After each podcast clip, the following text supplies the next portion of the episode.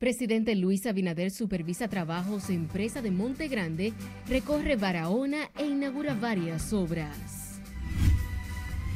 República Dominicana entre los países de América Latina con menor inflación interanual. Haya una condena firme en un juicio de fondo. Conocen este lunes medidas de coerción a profesor acusado de muerte de adolescente en Higüey.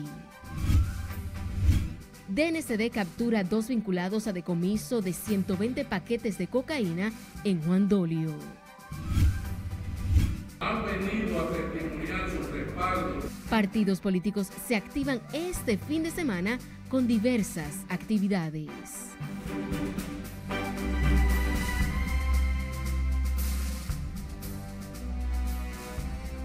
Saludos, bienvenidos a esta emisión de fin de semana de Noticias RNN. Soy Janeris de León. Iniciamos esta emisión con el director del presupuesto, José Rijo Presbot, quien destacó las políticas económicas por parte del gobierno, con la que asegura se ha logrado amortizar los efectos de la crisis pospandemia y la guerra entre Rusia y Ucrania. Lenzi Alcántara con más. Que el presidente y su política pública están orientadas a mejorar la calidad de vida el director de presupuesto José Rijo Presbod aseguró que la gestión del presidente Luis Abinader ha vencido todos los obstáculos sociales, económicos, de salud y político, ubicando al país en los primeros lugares de crecimiento económico. El funcionario afirmó que el progreso que ha obtenido la nación se debe a la correcta administración pública y aplicación de medidas favorables para la clase de menos recursos. Nos olvidamos de quédate en casa, de fase hepatí, el plan de vacunación, lo cual del 16 de agosto del 20 al 31 de diciembre del 21 nos costó más de 213 mil millones de pesos para poder convertir a la República Dominicana en el año 2021 como el país que más creció en toda Latinoamérica. Presbot a su vez resaltó los subsidios asumidos por el gobierno para evitar los fuertes aumentos de los carburantes impactados por el conflicto bélico entre Rusia y Ucrania. Desde marzo ya ninguno de ustedes ha tenido que sufrir el incremento del petróleo, el incremento de toda la semana de la gasolina, ni del, ni del gasoil. Es decir, que los combustibles desde marzo son subsidiados y eso nos costó 35 mil millones de pesos el año pasado. El funcionario habló al participar del encuentro con la Asociación de Veteranos y Amigos con Luis Abinader, quien recordó la crisis socioeconómica dejada por las gestiones gubernamentales antes del 2020. Lenzi Alcántara, RNN. La República Dominicana se mantiene como uno de los países de América Latina con menor inflación interanual pese a un complejo 2022 en términos macroeconómicos por la crisis de la inflación, así como el alza de los precios, la cual desembocó en una subida generalizada de tasas de interés. En ese escenario, el 2023 refleja una situación más estable en la mayoría de los países, especialmente para la República Dominicana, en donde la inflación interanual, medida de enero 2022 a enero 2023, en 7.24% según el reporte del Banco Central siendo esta la inflación interanual más baja desde febrero del año 2021 y registra un deceso del 2.4% desde abril.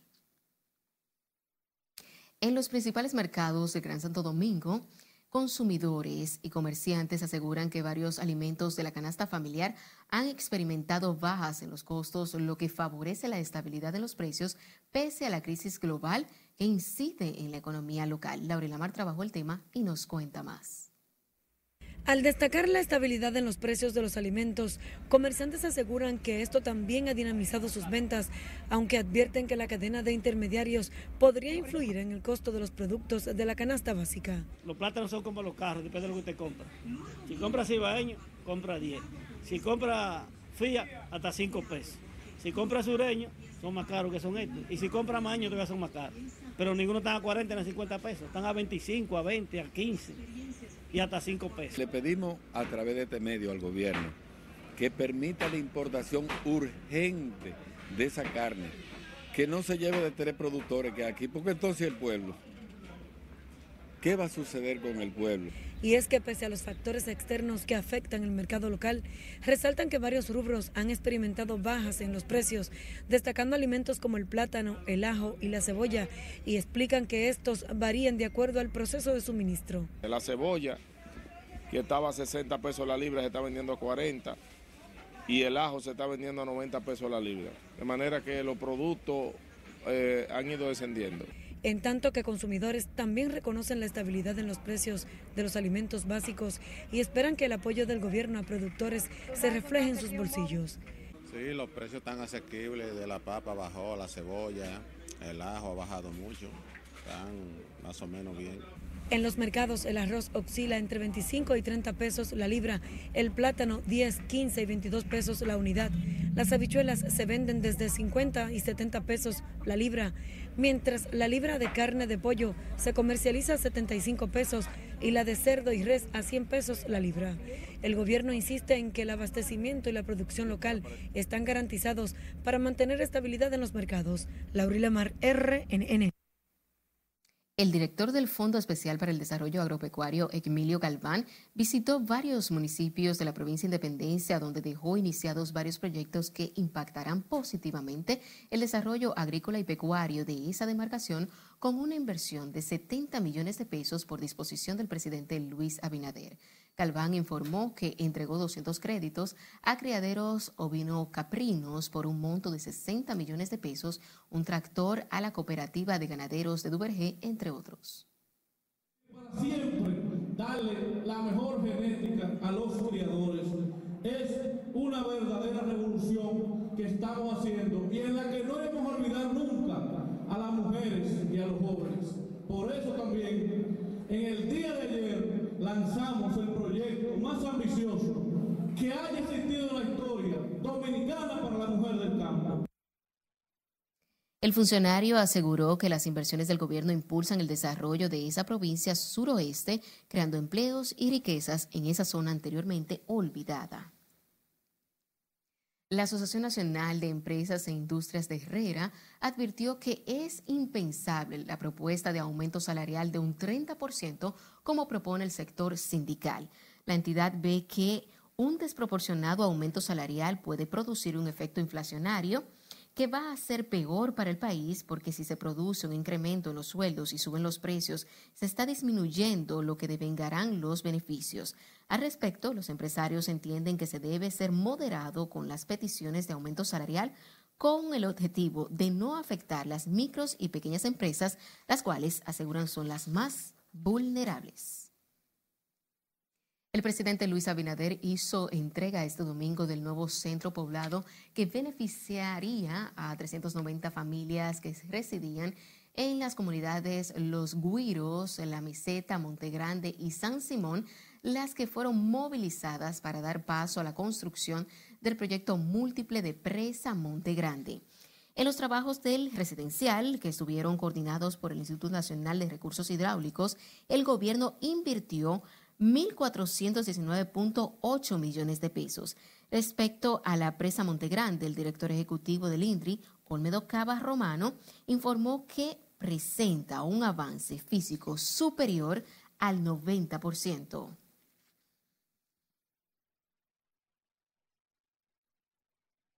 Y más temprano, el presidente Luis Abinader y el ministro de Turismo David Collado dejaron inaugurado dos plazas de vendedores y una vía de acceso que involucra a tres de las principales playas de esa provincia con una inversión de más de 150 millones de pesos.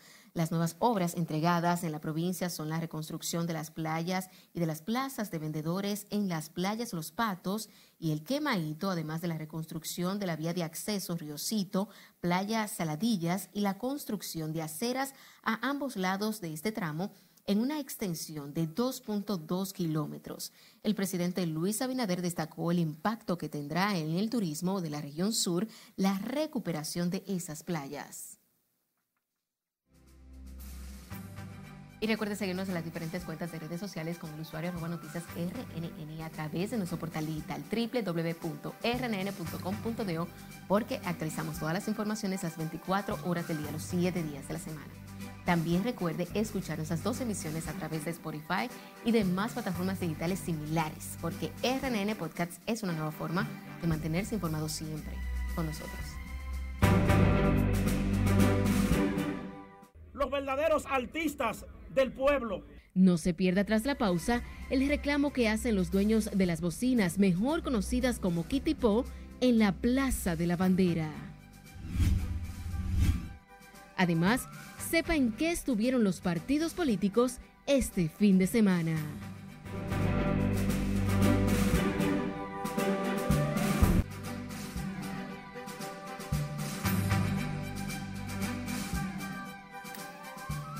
Iniciamos este bloque internacional con el Papa Francisco, quien pidió apoyo para todos los países afectados por los fenómenos naturales, guerra y pobreza, mientras que Estados Unidos otorgará más de 100 millones en ayuda para combatir los estragos dejados por los terremotos ocurridos en Turquía y Siria. Nuestra compañera Lenza Alcántara nos amplía en el resumen de las internacionales de RNN. El Papa Francisco pidió hoy una caridad concreta para todos los países, como Ucrania, Siria y Turquía, que sufren guerras, pobrezas y catástrofes naturales. Este ha enviado varias toneladas de alimentos a la zona de Turquía, afectada por el seísmo hace más de 14 días. Estados Unidos anunció este domingo 100 millones de dólares en ayuda adicional para afrontar las consecuencias de los terremotos en Turquía y Siria, lo que eleva el apoyo total del país hasta los 185 millones. El Departamento de Estado indicó en un comunicado el presidente Joe Biden autorizará el suministro de 50 millones por parte del Fondo de Emergencia de Asistencia para Migrantes y Refugiados. El secretario general de las Naciones Unidas, Antonio Guterres, anunció hoy una asignación de 250 millones de dólares por parte de la organización para responder a crisis olvidadas. Según el funcionario, estos recursos apoyarán a algunas de las personas más vulnerables en las crisis de las más olvidadas en el mundo, incluyendo aquellas en riesgo de sufrir hambruna en África. Corea del Norte dijo este domingo que su más reciente lanzamiento de prueba de un misil balístico intercontinental tuvo como propósito reforzar su capacidad de ataque atómico fatal contra sus adversarios y amenazó con adoptar medidas drásticas adicionales debido a las maniobras militares previstas entre Estados Unidos y Corea del Sur. Como respuesta, bombarderos supersónicos estadounidenses de largo alcance volaron más tarde el domingo un ejército conjunto con aviones militares surcoreanos. Al menos ocho personas resultaron heridas en dos tiroteos en dos comercios en Maracaibo, estado Zulia, al noreste de Venezuela, de las cuales una se encuentra en estado grave y está siendo atendida en un centro de salud privado. En el resumen de las internacionales, Lenzi Alcántara, RNN. Falleció este domingo Cristina Aguiar, primera dominicana en representar el país ante las Naciones Unidas. Al momento de su deceso, Aguiar fungía como asesora de derechos humanos del Ministerio de Relaciones Exteriores.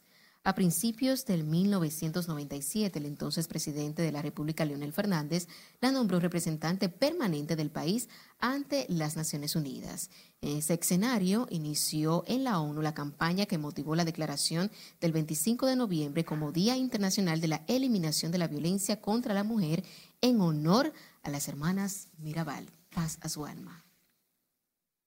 Y será este lunes cuando la Oficina de Atención Permanente de Higüey conocerá medidas de coerción en contra de John Kelly Martínez por la muerte del adolescente Esmeralda Richis. Y como nos cuenta Nelson Mateo, podría enfrentar la pena máxima de 30 años de prisión de ser hallado culpable en el fondo.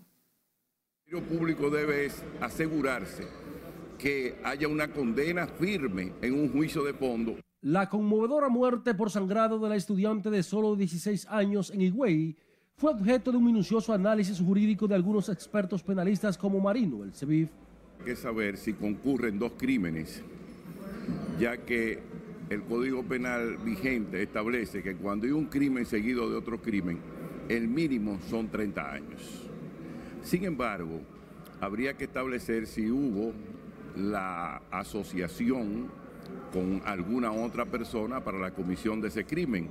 Entonces estaríamos frente a la violación del artículo 265 y siguiente de asociación de malhechores. Seguido de otro crimen que sería el de violación, que parece ser ocurrió por lo menos por las hipótesis que se plantean en el problema. Y como el CEBIF, Luis Checkers Ortiz espera la pena capital contra John Kelly Martínez por haber abusado sexualmente de su estudiante y dejarla morir por sangrado. No hay duda de que se trató de un asesinato. No fue un acto accidental, fue un acto eh, tomado de una manera, ¿cómo te pudiera decir? Vergonzosa. Vergonzosa. Y en este caso, pues las penas penales deben ser la máxima. Pero este abogado penalista entiende que en un análisis estrictamente jurídico, por los abusos y muerte de la estudiante, la condena del profesor oscila entre 10 y 20 años de prisión según el artículo 331 del Código Penal. Supongamos que sí él cometió la violación y que de esa violación devino la, la casualidad de la muerte de la joven. Nuestro Código eh, Penal no contiene, o sea, nuestra legislación no contiene que si como consecuencia de una violación deviene la muerte, haya una sanción por asesinato. Entonces, en ese caso, lo más que puede eh, tener él como sanción es hasta de 20 años. Según este abogado, la muerte es una consecuencia de la violación que tiene como máxima sanción 20 años. En cambio, el CEBIF sostiene que este caso contiene un delito sobre otro bajo la conciencia del infractor, castigado por el ordenamiento jurídico local con 30 años de prisión. Nelson Mateo, RNN. La Oficina de Atención Permanente de La Vega impuso presentación periódica impedimento de salida como medida de coerción contra los ejecutivos de la empresa RIS Multimuebles colapsada en esta provincia donde falleció una persona en el mes pasado. El juez Fernando Arturo Abreu dictó la medida en contra de Jesús María Sánchez la Antigua y Jorge Alberto Rosario Marte, quienes fueron sometidos a la justicia por el tipo penal de homicidio involuntario. El colapso del edificio que alberga la empresa RIS Multimuebles se produjo el 18 de enero en la calle Las Carreras, esquina Sánchez de la Vega, al mediodía. Los oficiales de la Dirección Nacional de Control de Drogas, apoyados por miembros del Ministerio Público, arrestaron a un hombre y una mujer vinculados al decomiso de 120 paquetes de cocaína en el municipio Juan Dolio San Pedro de Macorís. Se trata de Luigi Funiel Solano, quien fue arrestado en el sector Los Guandules, y Yanilka Funiel Solano, detenida en la calle Jacobo Masluta en medio de un operativo de búsqueda y captura. Se recuerda que a principios del mes de febrero, los agentes antinarcóticos decomisaron en un vehículo en Juan Dolio seis sacos conteniendo 120 paquetes de cocaína. En otra información, decenas de musicólogos protestaron este domingo en la Plaza de la Bandera, Distrito Nacional, exigiendo se les permita hacer uso de sus equipos de sonidos en los espacios públicos. Los dueños de los denominados kitipos solicitan el cese de los abusos policiales contra ellos y las incautaciones de sus equipos. Hemos venido aquí a manifestarnos los musicólogos, los niños, los verdaderos artistas del pueblo a manifestarnos, a apoyar a la familia Martínez. Señor presidente, nosotros queremos que este policía que asesinó a este niño sea condenado a la acción de la justicia. Queremos una modificación de la ley 90-19, que es la ley de antirruido, porque la ley está mal formulada. Está hecha para extorsionar. No tiene los decibeles escritos, no dice la cantidad de bocina, no especifica absolutamente nada. Este movimiento de musicólogos unidos piden además a los congresistas modificar la ley sobre prevención, supresión y limitación de ruidos nocivos y molestos que producen contaminación sonora. La Asociación de Veteranos y Amigos con Luis Abinader manifestó este domingo su apoyo a la actual gestión y posible reelección del mandatario gracias al progreso que ha obtenido el país bajo su dirección. Aseguran que solo el presidente Luis Abinader garantiza el crecimiento económico y mejoría del país. Se han logrado las siguientes conquistas en las Fuerzas Armadas. Cinco. Uno. La reducción del pago del seguro Senasa en casi un 50%, el cual se refleja en un aumento a su sueldo y el aumento de la cobertura del mismo. Segundo, obtención de la tarjeta Supérate para los pensionados más necesitados por un valor de 2.100 pesos. Es en apoyo a esa gestión que los hombres y mujeres de Avala diseminados en las 32 provincias, 258 municipios y una parte considerable de los 235 distritos municipales han venido a testimoniar su respaldo al presidente Abinader y asumir el compromiso de trabajar por su continuidad al frente de la administración. En el encuentro en respaldo al gobierno se unieron dirigentes de diferentes puntos del país quienes aplauden la inversión del Estado en obras de infraestructura, subsidios y apoyo a la clase más vulnerable. Miembros de la alta dirigencia del Partido de la Liberación Dominicana aseguraron que esta organización presenta un empate técnico con el jefe de Estado Luis Abinader, lo que establecería un escenario de segunda vuelta en la próxima contienda electoral. Es un secreto que nuestro partido está prácticamente en un empate con el PRM, prácticamente. ¿Por qué? Porque si nos llevan 3, 4 puntos de diferencia, si la encuesta, el margen de ese error anda por un 2, un 3%, pues es un empate. La fuerza del pueblo no pasa de un 17%. Los representantes del PLD fueron cuestionados sobre el tema en el marco de la escogencia de las seis secretarías de ese partido a nivel nacional, donde también se trazaron líneas estratégicas de cara a las elecciones del año 2024. La Fuerza del Pueblo realizó este domingo una jornada de afiliación en todo el territorio nacional y en el exterior, iniciando la circunscripción número uno del Distrito Nacional dirigentes y activistas del Partido Verde en el Distrito Nacional, así como las tres circunscripciones electorales de Santo Domingo Este, Santo Domingo Norte y Santo Domingo Oeste, buscaron las personas que se identifican con los postulados de esa organización política. De acuerdo a los reportes llegados a la dirección de la Fuerza del Pueblo, la gente acogió positivamente la jornada de afiliación bochista.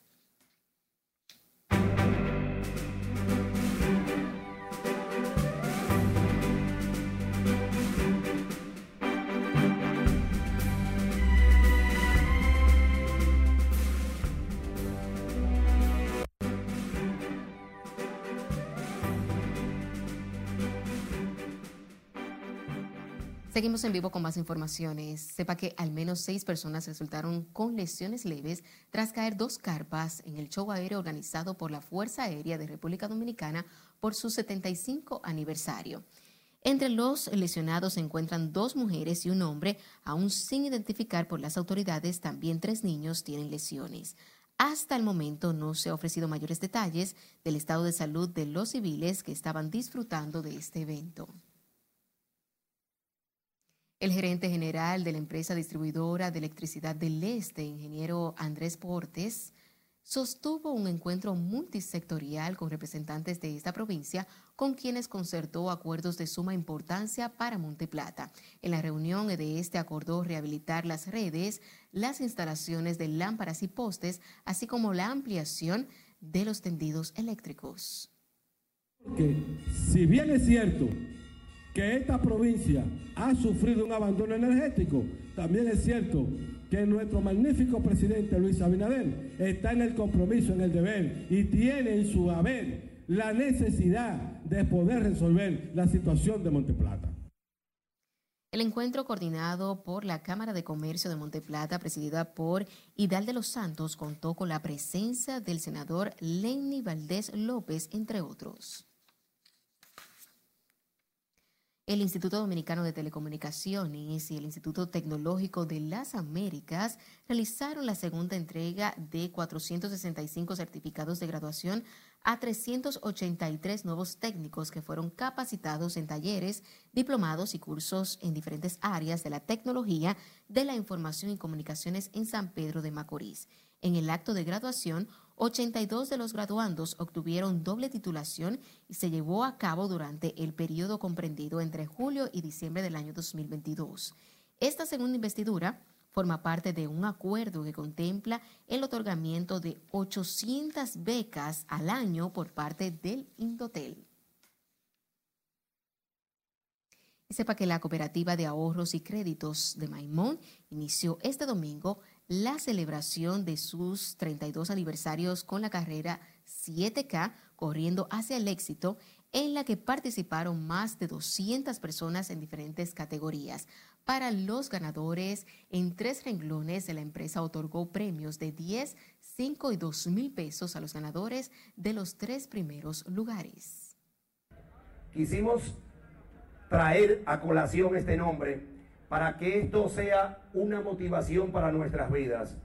Corramos, señores, hacia nuestro éxito en lo personal, en lo familiar, en lo académico, en lo social, corramos hacia el éxito. Las actividades alusivas al 32 aniversario de la fundación de la referida empresa con sentido social continuarán durante toda esta semana y concluirán el próximo domingo con un concierto popular. Con esta información finalizamos esta emisión de fin de semana de Noticias RNN. Gracias por la sintonía.